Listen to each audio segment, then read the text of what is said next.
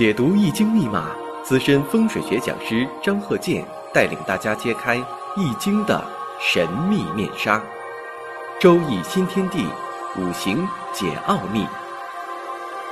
请听周易五行。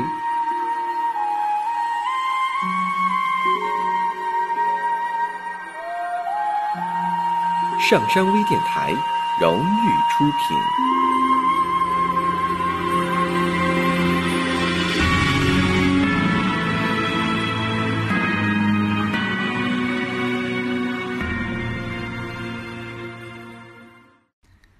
大家好，我是张鹤剑。周易五行，我们先说一下。你看，我们这个讲了这么多了啊，你像是这个出生的日期，他是说这个人他出生的日期决定了他某些五行特征。那如果说这人，比如说啊，有这个剖腹产的，还有早产的早产儿啊。那你说这个早产儿所拥有的这个五行，是他因为早产了他拥有这个五行，还是因为他拥有了这个五行他就要早产？这个到底是是先有鸡还有还是先有蛋呢？千古的这个谜题呀！啊，所以在这里边呢是哪个是因，哪个是果？我们呢在以后啊用科学的方式吧去再探讨。我们目前呢，只能说在这个古人留下来的这个文化遗产上，我们做一些探索研究，啊，但是要求什么呢？要用科学的方法，不要用迷信的宿命论的方法。迷信的宿命论的方法是不可取的。我们之所以研究五行，是让它指导人生，而不是束缚你的手脚。在这里呢，我们先说一个例子。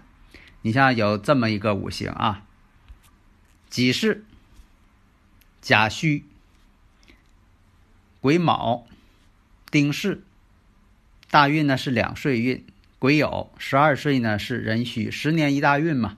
二十二岁辛未，三十二岁庚午，四十二岁己巳，五十二岁戊辰。当然了，你还可以往下排。一般来说呢，排到这个七十八十岁啊，这个运。呃，五行上看呢，还有讲的这个命宫，因为以前啊，这个呃五行大讲堂当中啊，我倒是讲过啊，呃，喜马拉雅呀，啊，上山之声啊，这个播放这个节目就是啊，专门讲这个理论的，你看也讲过这个啊命宫问题。你像说这个年上呢，看一下有这个一马星临空王，月上的空王。实际上呢，还有这个一马星临空王，这我讲一下空王啊。这空王不是说它没有，而是说它是存在的，你也得按照它存在来分析。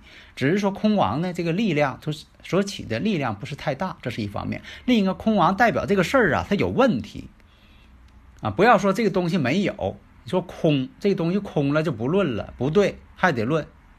所以呢，你像我回答问题啊，大家一定要切记。我是一定呢用语音的方式进行回答，以证明我就是张鹤建教授本人嘛，不是别人嘛。所以说这也是这个预防假冒的啊这么一个办法嘛。除非说的你问这个问题，我必须得用文字，比如说这些名词术语啊，他必须得用文字来写，那我就用文字了。但是我解释，我就用语音来说，这样呢就是方便、快捷、亲切、好沟通。所以说，从五行来看，你看有的朋友问了，说这个看旺衰，这个地支啊都起什么作用啊？天干呐都起什么作用啊？以前我也讲过呀，我说这个地支呢代表是内在的、隐性的，就像说这个人的染色体，它有隐性遗传基因，表面上你看不出来，但它是隐性的，啊，就像说这个讲这个植物，它是花的植物的一个根。啊，这根很重要，植物要没根呢，它就活不了了。它是这个根，但是呢，你去鉴别说这是玫瑰花，啊，这个是月季花，你说这个是菊花，啊，这个是韭菜，那个是什么，你都看的是地上这些表面现象来认嘛？你说我偏不那样，呃，是不是这个呃地瓜呢？啊，我不看叶，我看根儿。啊，当然有也有这种情况。啊，但是你要说你买花，你说你我买一个这个呃月季花，上边已经开月季花了，不，我非得把它揪折，把它拽出来，拽出来我看看根儿是不是月季花，那就有点这个这个太特殊现象了啊。所以说，那根很重要，但是地支是表象。那么看呢，这样说，这个人啊，五行当中地支怎么样？怎么比着旺衰呢？先比较地支，先从地支上比较旺衰。你在这个这几个地支上，年上、月上、时上，到底哪个旺？先比较一下，然后呢，再比较一下天干，你在这里边你是排什么地位啊？旺还是衰？是泄气呀，还是说克自己，还是生自己？这样你综合一评价，你就知道自己是旺还是衰了。呃，这个如果说大家还听不懂，我就给你举个例子，比如说啊，你这几个亲戚。呃，你比较一下，你在这个这几个亲戚当中，你能这个呃富裕水平能达到什么程度？第一点，看一下地支。那你说这个亲戚地支咋看呢？啊，看存款，啊，他存多少钱，你自己存多少钱，拥有多少存款，啊，你比较一下。如果能比较就比较，那比较不了没办法。像说的这比较不了啊，人家存多少钱也不告诉我呀，没法比较。啊，这就是地支的特点，因为啥？它是隐性的、暗藏的，而且还很重要。谁实力大不大？你得看这人啊有多少的这个资金在那儿啊。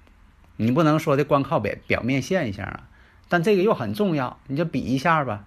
啊，实在比不出来也没办法，也不能强人所难啊。但是呢，这是一个很重要的指标。那么再比较一下天干，啥叫天干呢？这几个亲戚之间，看看呢。谁是呃这个穿戴呀，住的什么房子，开什么车呀，呃那个用什么这个呃这个奢侈品了啊，吃的东西怎么样啊啊这个用的东西又怎么样啊？哎，这个能比较，这你能看着啊。有的时候他还特意显摆一下呢，是吧？戴个名表特意显摆一下啊，戴个呃什么呃宝石戒指啊，又是这个东西的啊啊珠光宝气的，穿个名牌的，那这你肯定能看出来呀啊，但是呢。这个也可能会出现假象。你比如说呢，他这人呢，他没有多少存款，但是他为了呃显示一下啊，撑门面面子嘛，呃，他可能是个呃给你看起来啊挺有钱的样子啊，但是呢，他挺有钱的样子也是建立在他确实得有钱。你说他，你说他开那车，那车就呃上百万，呃对不对？他的价值搁那摆着呢。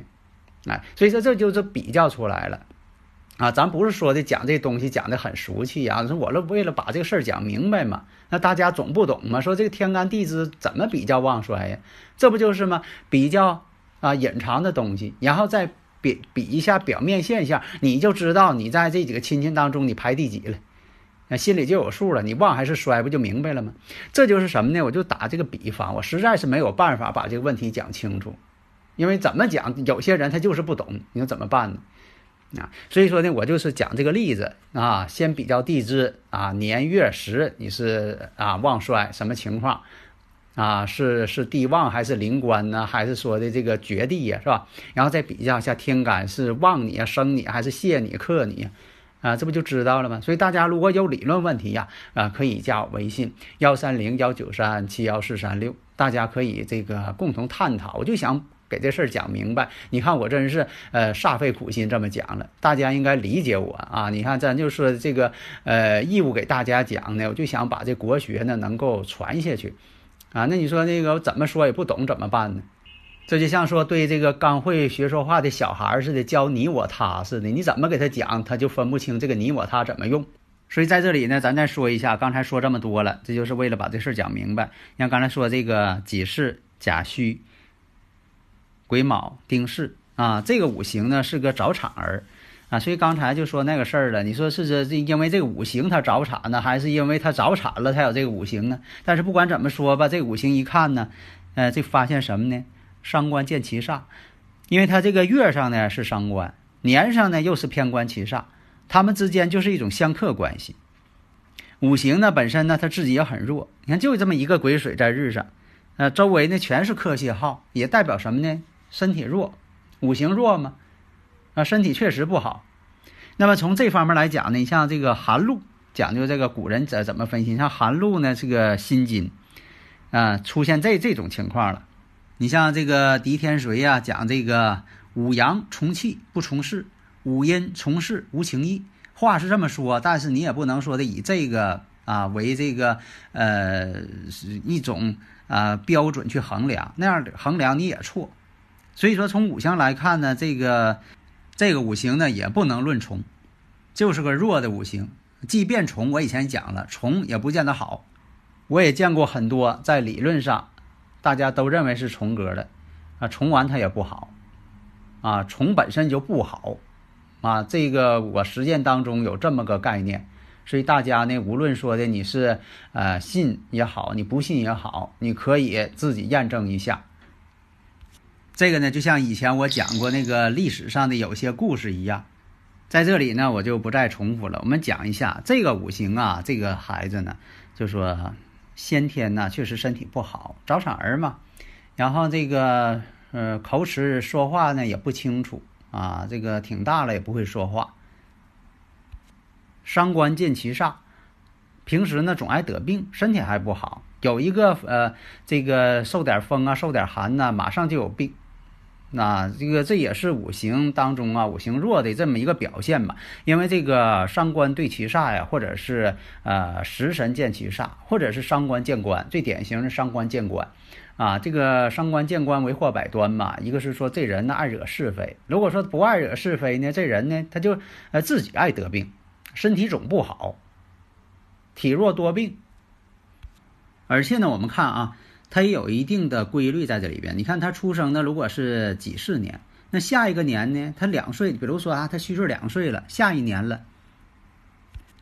庚午年了，那庚午年呢出现什么呢？还是对他日主这个癸水呢是一种啊宣泄的这么一个情况啊。虽然说，那你说这个庚金那不生他吗？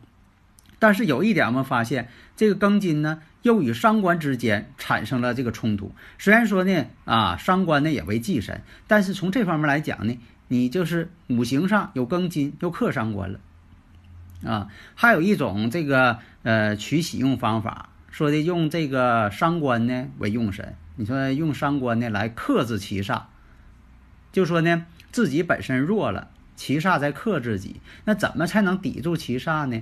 他不得已只能动用伤官，但是伤官克住七煞的同时也消耗自身。这个以前呢我也讲过例子，我说这个打个比方，就像说这个啊父亲啊这个父母啊本身呢很弱。在这个村子里呀，总挨欺负，受欺负。但是什么呢？他儿子厉害，这样呢，就把他儿子找来了，说这个村上有一个人经常欺啊，经常这个呃欺负我们。他儿子这一出面，是欺负他父母这个人呢，那也怕他了啊。但是同时，你是动用了自己的子孙去平衡这个克自己的人，那你怎么办呢？你得对儿子好一点啊。呃，至少呢，给儿子呢得做顿好吃的吧，是吧？这只是打个比方啊，咱咱不说的提倡说的这个，呃呃冤冤相报这个事儿，我只是说什么呢？用这个方式，他想要这个平衡这关系，平衡的同时，你还得付出代价。这样一来呢，你看他这五行呢，就是年上也空，是月上也空，时上也空，都临空亡，代表啥呢？这一得病啊，他家的钱呢也都给他这个小孩花了，花不少钱也治不好，总有病。而且呢还临一马星，这怎么解释啊？临一马星小时候啊就为他这个病啊到处是，呃找医院找大夫，呃外地那也找啊看看能不能治好。一个体弱多病，而且呢这个呃语言不行啊，这个不会说话，好像这个智商还有点问题。呃，那你说了这个，呃，聪明不过伤官，伶俐不过七煞，他怎么聪明也不行，伶俐也没有呢？哎，这个什么呢？互相抵消了，正负抵消。呃，伤官本来是智慧之星，结果碰上官星了，被消耗了。官星呢，本来是啊很聪明的，但是呢，你说本身来讲呢，他们之间呢相互抵消了，最后呢，哪个都没表现出来好的一方面，全是这个不好的一方面了。为了治孩子这个病，家里人呢居无定所，这也代表啥呢？年上空，月上空，时上空，全都空了，那就空亡嘛。啊，钱也花空了。啊，到处是呃租房子住，为什么呢？就想说的给将来呀，找一个呃好地点啊，将来有个学这个学校能够上学念书，看看行行不行？但是现在呢也不好说，为什么呢？啊，孩子还小，不清楚未来发展到底怎么样，啊，智商水平怎么样？啊，只能说找一个离医院近的地方，啊，看病方便呢。所以要这个伤官见七煞，伤官见官这种，要不就到外边惹是生非，要不他就是你说他体力不行，也惹不了什么是非了。那最后这个是非跑自己身上。你看在这里呢，就是空亡表现出来就这个情况，居无定所。而且呢，父母的这个财富呢，也都为了他这个病而花光了。而且这年上偏官七煞，力量还挺大。因为什么呢？制作阳刃，然后呢，这个己土在石上是火呢，还是阳刃，两个阳刃。就是说他七煞带阳刃啊，不是说他日主带阳刃。那这是说从另一个角度来看，你看我又教你个方法，从另一个角度来看。啊，带不带阳刃呐？带不带其他的一些方面？你看，这就是又一个从另一个角度来观察事物嘛。所以大家分析要灵活，灵活掌握。所以学任何事啊，任何的这个学问，你要不灵活，你永远学不好。灵活，你才能真正达到这个理想的顶点。好的，谢谢大家。登录微信，搜索“上山之声”或 SS Radio，关注上山微电台，让我们一路同行。